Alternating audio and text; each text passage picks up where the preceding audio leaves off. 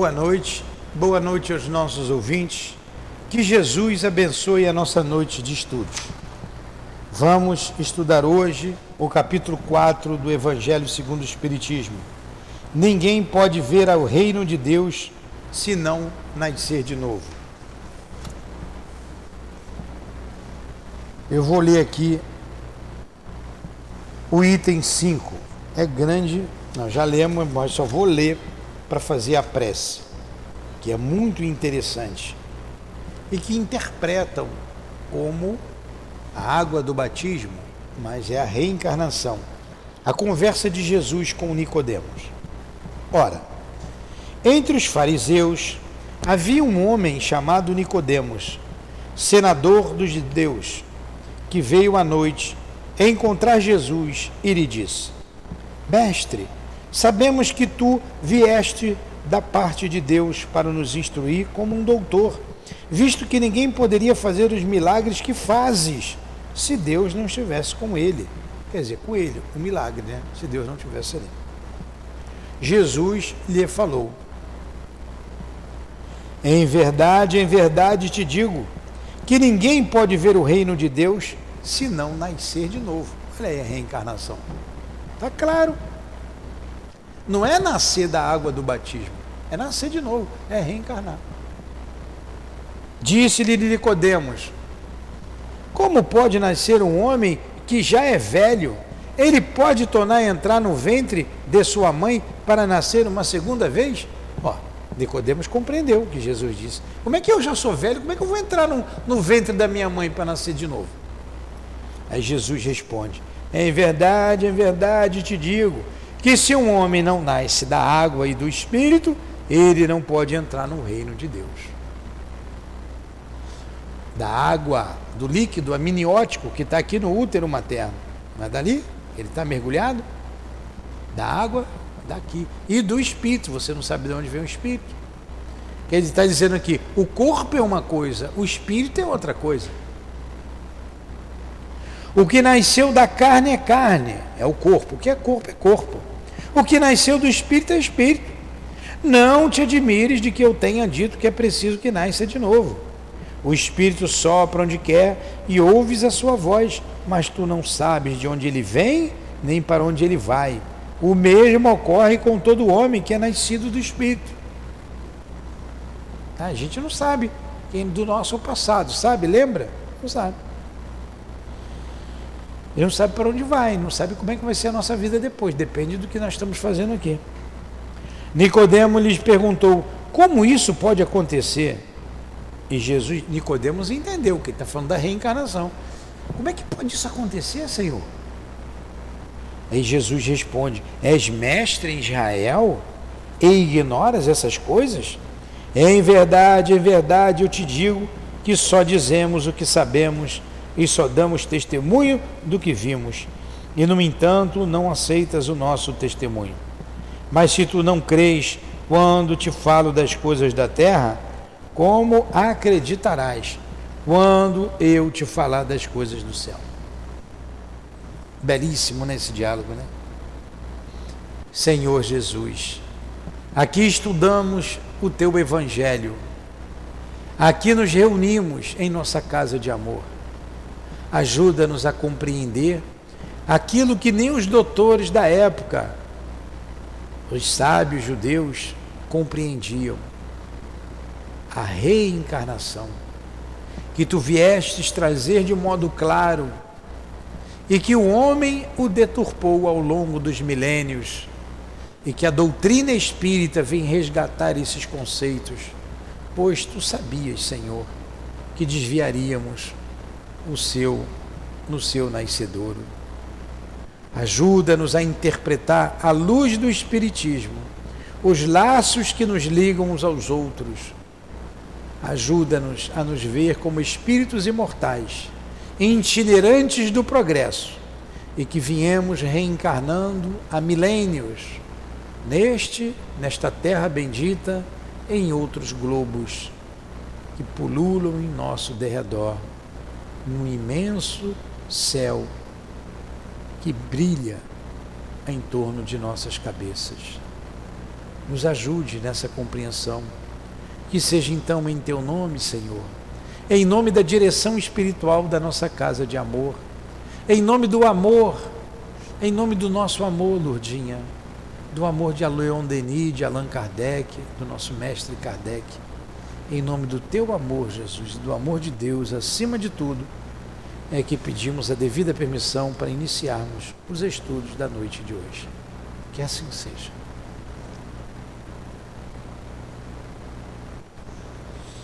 Muito bem.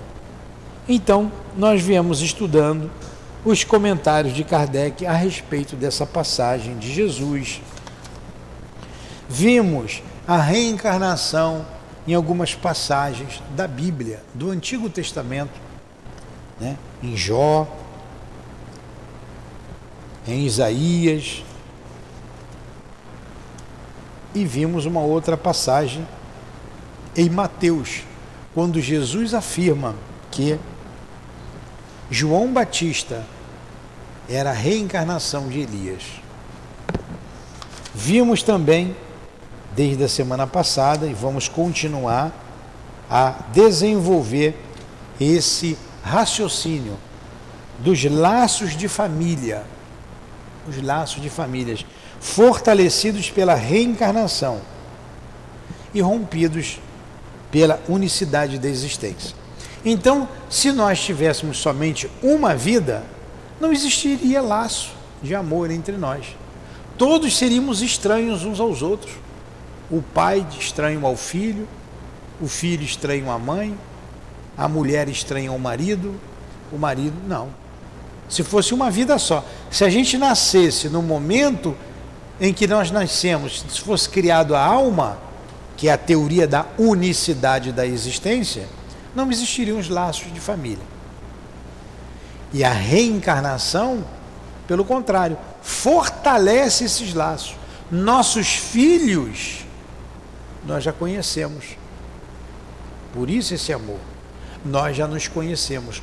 Os laços consanguíneos são espíritos da mesma família espiritual que voltam para se ajustar.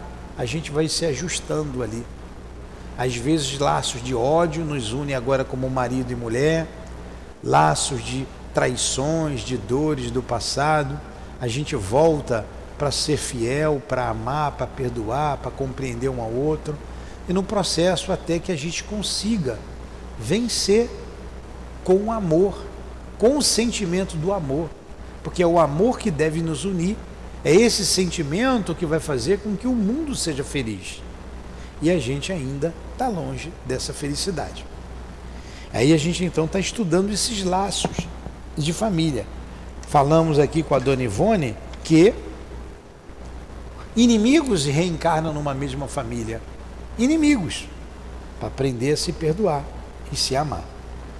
Item, qual é o item que nós estamos? 21? Aí ele diz aqui: Vejamos agora as consequências da doutrina anti-reencarnacionista. Nós vimos nos, nos itens anteriores a teoria reencarnacionista, fortalecendo os laços de amor entre nós. Essa doutrina, a doutrina de uma só vida, né, anula necessariamente a pré-existência da alma. Claro que ela diz que a alma é criada no momento que você nasce. E as almas sendo criadas no mesmo tempo que o corpo, não existe entre elas nenhum laço anterior. Se a alma é criada no momento do nascimento, no momento da concepção, não tem ligação entre aquele espírito que está nascendo e a mãe. A ligação vai começar ali. Nem entre ela nem o pai. Nem entre ele nem os irmãos que já nasceram. São completamente estranhas umas às outras. O pai é estranho ao seu filho, e a filiação das famílias acha-se assim reduzida somente à filiação corporal, sem nenhum laço espiritual. Não há, pois, nenhum motivo para se glorificar de haver tido por antepassados esses ou aqueles personagens ilustres. Com a reencarnação, antepassados e descendentes podem ter se conhecido, vivido juntos, terem se amado e se reunirem mais tarde, a fim de estreitarem seus laços de simpatia. Isso em relação ao passado. Quanto ao futuro, segundo um dos dogmas fundamentais que decorrem da não reencarnação, o destino das almas está irrevogavelmente fixado após uma única existência. A fixação definitiva do destino traz, como consequência, a interrupção de todo o progresso, visto que, se há qualquer progresso, não há mais destino definido nem fixado.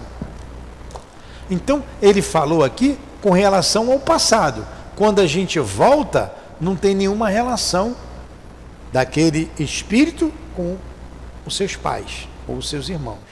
E com relação ao futuro, se não tem a reencarnação, também o destino está selado. Por quê? Com essas teorias, quando a alma morre, quando o homem morre, ou ele vai para o céu, ou ele vai para o inferno. Então, se eu fui para o inferno, a minha mãe não tem como me tirar de lá. E se a minha mulher foi para o céu, não tem como eu ir para lá. Ou eu estou no céu ou estou no inferno. Aí a gente pergunta: como fica o amor de mãe vendo um filho no fogo do inferno condenado para sempre? A gente vê mães de criminosos visitando-os na cadeia. É meu filho, meu filho querido. Será que Deus tem menos amor do que uma mãe que é imperfeita?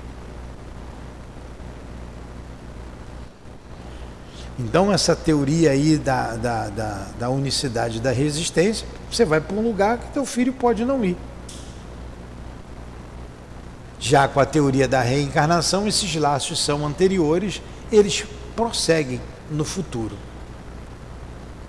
Entendeu?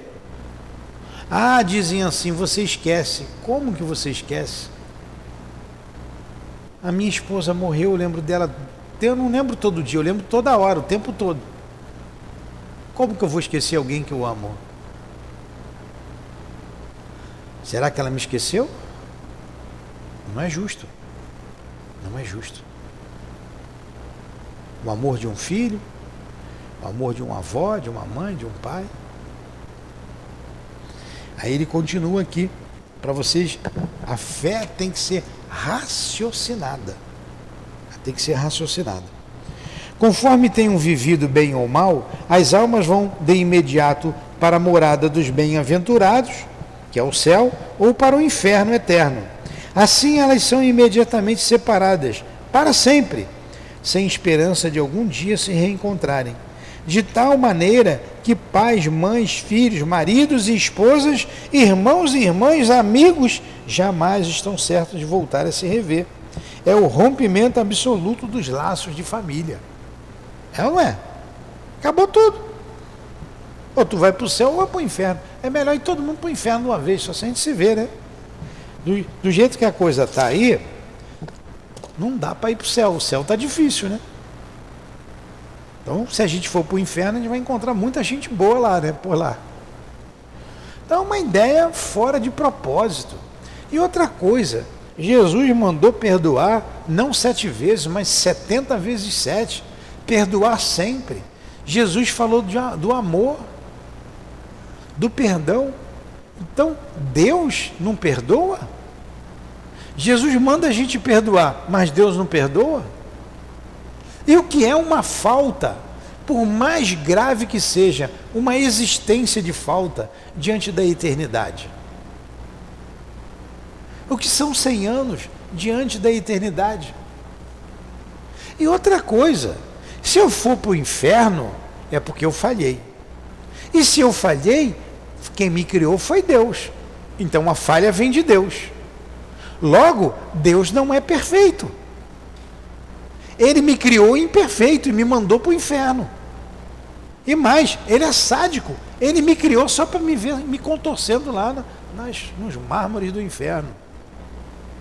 Está entendendo? Ao passo que você pensar, entender que Deus te criou perfectível, não te criou perfeito, perfectível, para você chegar à perfeição através dos seus esforços. Você pode cair, mas você pode se levantar e continuar. Então essa ideia de inferno é estapafúrdia e rompe os laços de família. Essa ideia de inferno e de céu. De céu também, pô.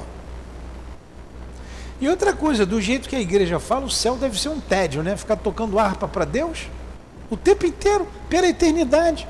Eu que não sei nem tocar harpa, mal sei batucar, o que, que eu vou fazer lá? Estudem, leiam o livro O Céu e o Inferno, que vai mostrar muito bem essas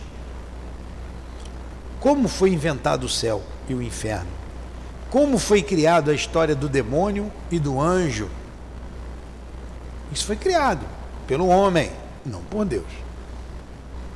Mas isso é uma outra conversa.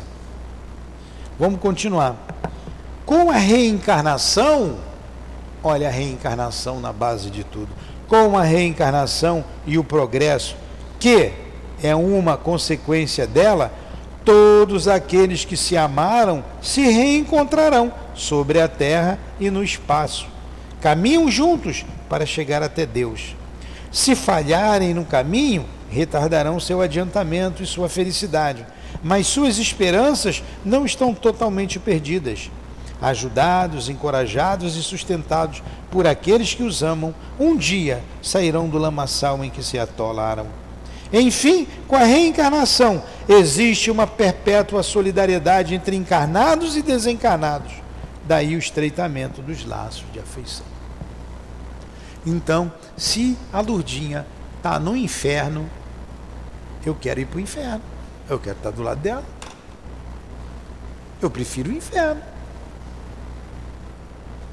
Se o teu amor, o teu irmão, o teu filho está no inferno, você quer ir para o céu? Você vai largar ele lá no inferno? Então eu sou, e mais, eu sou melhor do que Deus, hein? Eu tenho mais amor do que Deus. Deus é cruel. Separar para sempre? Então, Senhor, me joga no fogo do inferno, porque eu quero estar com quem eu amo. Já que eu vou ficar lá eternamente, e já que tem falha na criação, quem sabe eu não consigo sair de lá, né? Não dou um jeitinho, não engano o diabo e dou uma saída. Quem sabe? Porque Deus já foi imperfeito, me criando para ir para o inferno. Ele já foi sádico. De repente, tem uma brecha lá que dá para eu dar uma escapulida, né? Me finjo de morto. Finge de morto não dá, porque já está morto mesmo, né? Dá uma fugida de lá. Então prefiro ir para lá, ficar com ela lá.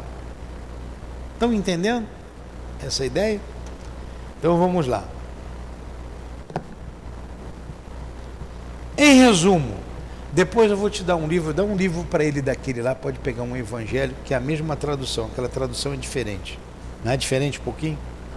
A tradução? É, pode dar um livro para ele novo lá. Em resumo, quatro alternativas se apresentam ao homem para o seu futuro além túmulo. Primeira, o nada, segundo a doutrina materialista. Então, os materialistas dizem assim: ó, morreu, acabou, não existe mais nada, virou pó. Isso é terrível. Isso é terrível.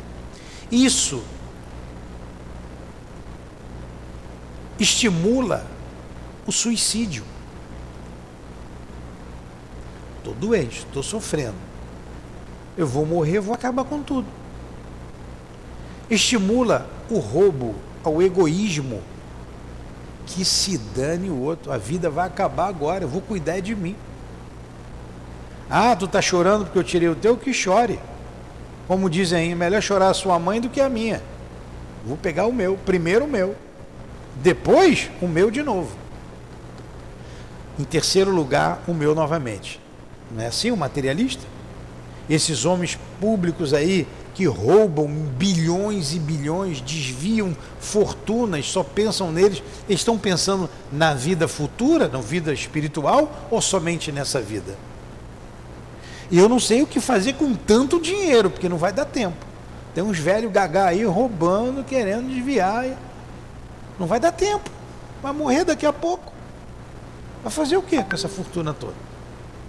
Já que para ele é só para essa vida. São psicopatas. Pessoas doentes. Então, a teoria da, da, do materialista não consola. Se uma mãe chega chorando pela morte do filho, eu vou dizer para ela: acabou. Sinto muito, acabou. Se console. Compra uma toalha para enxugar essas lágrimas. Um lenço pode não dar, mas uma toalha dá. Compra uma toalha. Não tem mais nada, acabou, minha filha. Essa é uma teoria nefasta, materialista. E é uma doutrina cheia de flores em volta, escondendo serpentes. Alguns filósofos, como Augusto Conte, por exemplo, o, o, o Conte, Augusto Conte, trouxe a teoria do progresso, da ciência, o positivismo. Vocês já não ouviram falar no positivismo? Uma frase bonita. Está lá na bandeira brasileira: ordem e progresso. É uma frase positivista.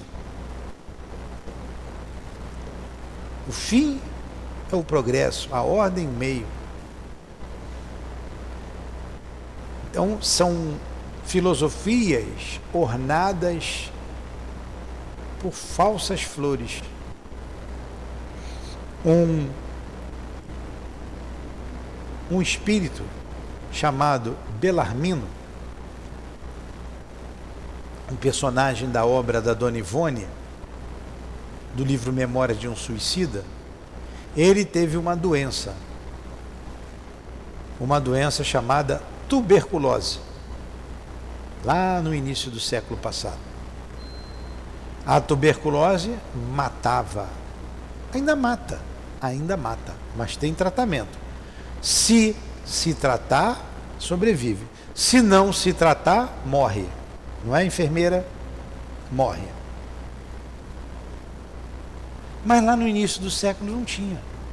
O bacilo de Koch, não é isso? Não tinha tratamento. Ele pegou a tuberculose. O que ele pensou? Começou a doer, eu vou morrer mesmo. Ele era positivista, ele era discípulo de Augusto Conte. Ele disse assim: Eu vou morrer.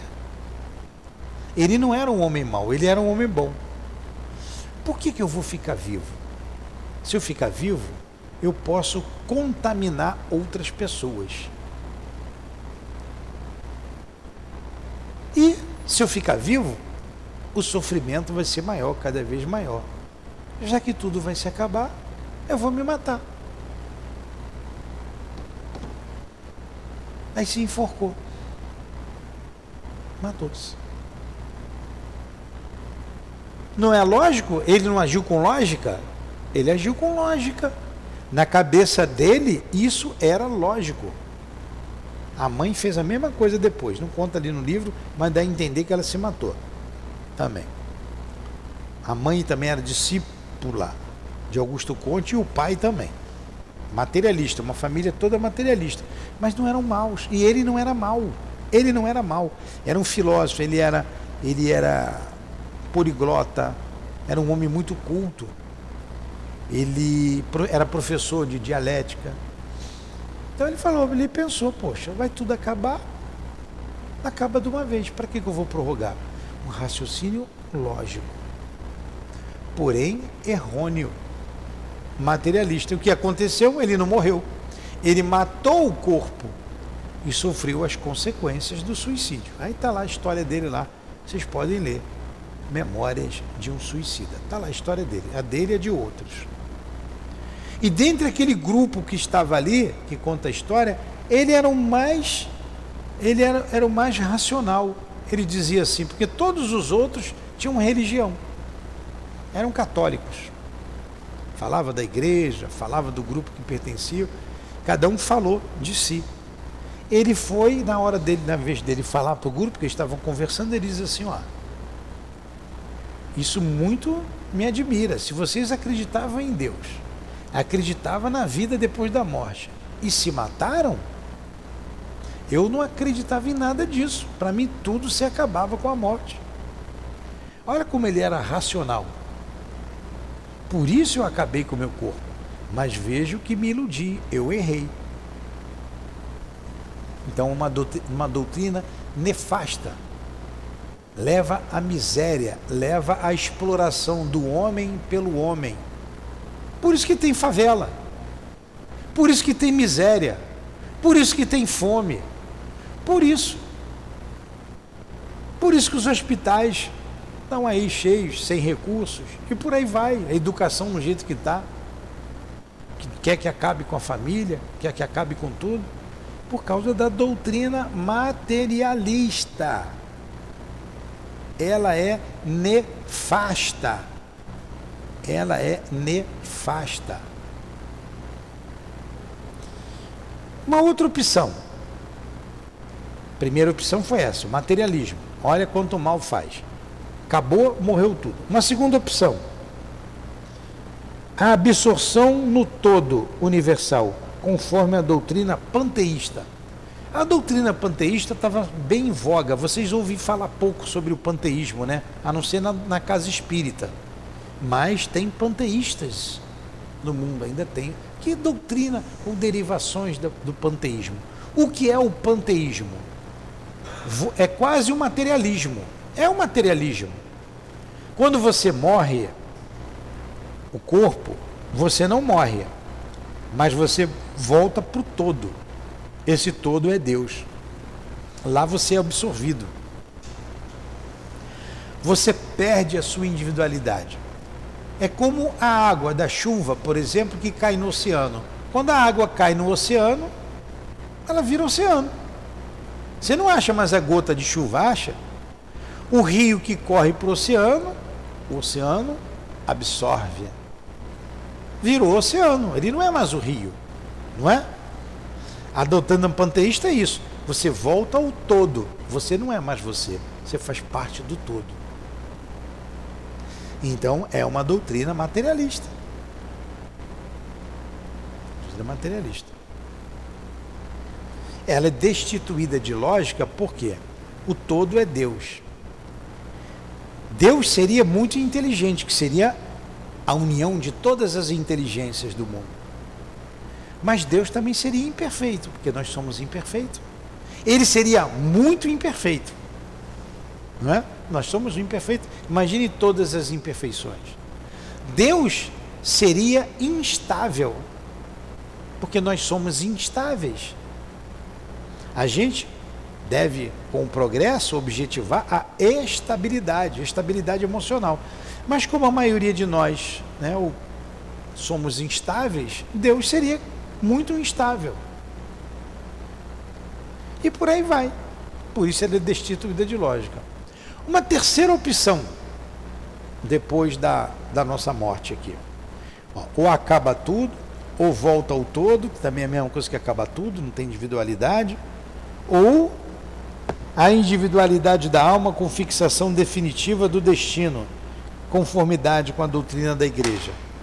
A terceira opção, você morre e vai para o inferno ou para o céu. Você mantém a individualidade, mas vai ficar lá. Mas nós já falamos que essa teoria é destituída de lógica, de razão e da bondade, do amor de Deus. Certo? Então, morre, acaba tudo, morre, volta o todo, que é a mesma, coisa que acabar, morre, vai para o inferno, vai para o céu, e uma quarta opção, gente vai parar aqui já já. A individualidade da alma com um progresso infinito, segundo a doutrina espírita. A quarta opção é: você mantém vivo, depois da morte do corpo físico, mantém a sua individualidade e você vai progredir, continuar progredindo. Teu caminho é Deus. Para isso você vai reencarnar depois. Qual a mais lógica, a mais justa de todas? Não é a quarta opção? É mais justa, é mais de acordo com a bondade e o amor de Deus. A gente morre, continua vivo e vai estudar, vai trabalhar, continua o progresso. Aí uma hora tem que voltar para o corpo para continuar o progresso, para reparar alguma coisa, a gente volta para o corpo. Todo dia nasce uma porção de criança, está chegando um monte de espírito. Todo dia sai uma porção do corpo. O teu dia vai chegar, o teu também. Você está com um novinho na barriga aí, né? Vai um corpo zeradinho. Zerado. Eu já estou com 60, vou fazer 64. Ele está zeradinho. Eu já andei um pouquinho, né? Você está já com 70 aí? Aí a gente vai aqui terminando esse parágrafo aqui e também o nosso estudo. De acordo com as duas primeiras alternativas, os laços de família são rompidos, né? Quais são as duas primeiras? O panteísmo e o materialismo. Após então, de acordo com as duas primeiras alternativas, os laços de família são rompidos após a morte. E não há nenhuma esperança de um reencontro entre os seus membros. Com a terceira opção, a questão do céu e do inferno, há a possibilidade de se reencontrarem, desde que vão para o mesmo lugar. Ou os dois vão para o inferno, ou os dois vão para o céu. Eu prefiro ir para o inferno, se a Lourdinha estiver no inferno. que tanto, tanto pode ser o inferno como o paraíso. Com a pluralidade das existências, que é a última opção, a questão da reencarnação, está vendo como a fé tem que ser raciocinada? A gente tem que pensar, não é porque ah, o pastor falou, é isso, o padre falou, o, o, o palestrante falou. Não, a gente tem que pensar, tem que raciocinar. Pô, esse negócio de céu de inferno não é lógico, pô. tem alguma coisa errada nisso aí. Deus não é tão perfeito assim. Quem dormir vai para o inferno, viu? Está acabando. Com a pluralidade das existências, que é inseparável do progresso contínuo, existe a certeza de que continuam as relações entre aqueles que se amaram. E é isso que constitui a verdadeira família. A verdadeira família está nos laços espirituais. Espíritos afins que voltam, que retornam, que se unem. Às vezes para continuar se amando, algumas vezes para reparar, algumas vezes por ódio para aprender a amar, reparar para aprender a amar. Quando a gente aprende, a gente tem uma vida feliz. Quando a gente não aprende, tem um casamento complicado tem um filho complicado, tem um pai complicado, uma mãe complicada. Muitos desses espíritos que estão aí na nossa obra social não tiveram ainda a não tiveram ainda a, a, a, o mérito de ter uma família. Não tiveram o merecimento de ter uma família. Aí a mãe tem um pai aqui, casa com hoje, amanhã casa. Tem mãe aí que casou oito, nove vezes, tem onze filhos. Como ficam essas crianças? Que referência que elas têm? E é a maioria, hein? Não é a minoria, não. É a maioria. Então não tiveram mérito de ter um lar, uma família. A gente tem que valorizar muito a família que a gente tem. Valorizar. Por isso que tem que mesmo ali ceder, se calar. Tem que ceder. Aí no mundo espiritual a gente faz um balanço, depois retorna. Todos nós pertencemos a uma família espiritual. Nós temos um grupo conosco. Entenderam isso? Perguntas? Quer que eu comece tudo de novo? Aí vocês preferem o inferno, né? Então vamos fazer a nossa prece. Semana que vem a gente continua com os limites da encarnação. Seria muito bom se aquele rapaz tivesse vindo. Agora, a opção é você dar a ele, tá tudo aqui no celular. Ele vai te dar o site, dá para ele o site, bota aqui, ele pode ouvir. Está gravado aqui.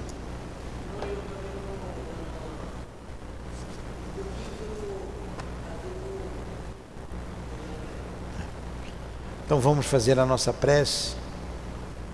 Agradecemos mais uma vez a Jesus, o nosso Mestre maior. Querido irmão, luz da terra, luz de nossas vidas. Muito obrigado, Senhor. Muito obrigado pelo caminho que nos mostrou, o caminho que nos levará à felicidade, à liberdade. Muito obrigado. Muito obrigado, Allan Kardec, que elucidou o Evangelho de Jesus, que nos trouxe de maneira mais clara o que ele não podia dizer na época para aquelas mentes ainda com dificuldade de entendimento. Obrigado aos guias da humanidade que têm nos conduzido através da doutrina espírita ao progresso. Obrigado aos nossos amores, aos espíritos familiares que tanto tem feito por nós, sem que percebamos. Obrigado a esta casa de amor. Que Deus abençoe a nossa casa, o SEAP. Que Deus abençoe o altivo e aos guias da nossa casa, todos vocês. Deus abençoe. Muito obrigado por tudo. Em nome de Deus e de Jesus, dos guias aqui presentes, do nosso mestre Kardec, de, Mé, de Leon Denis, em nome do amor, do nosso amor, Lourdinha. Pedimos então a permissão a Deus e a Jesus, acima de tudo, para encerrarmos os estudos da noite de hoje. Que assim seja. Graças a Deus.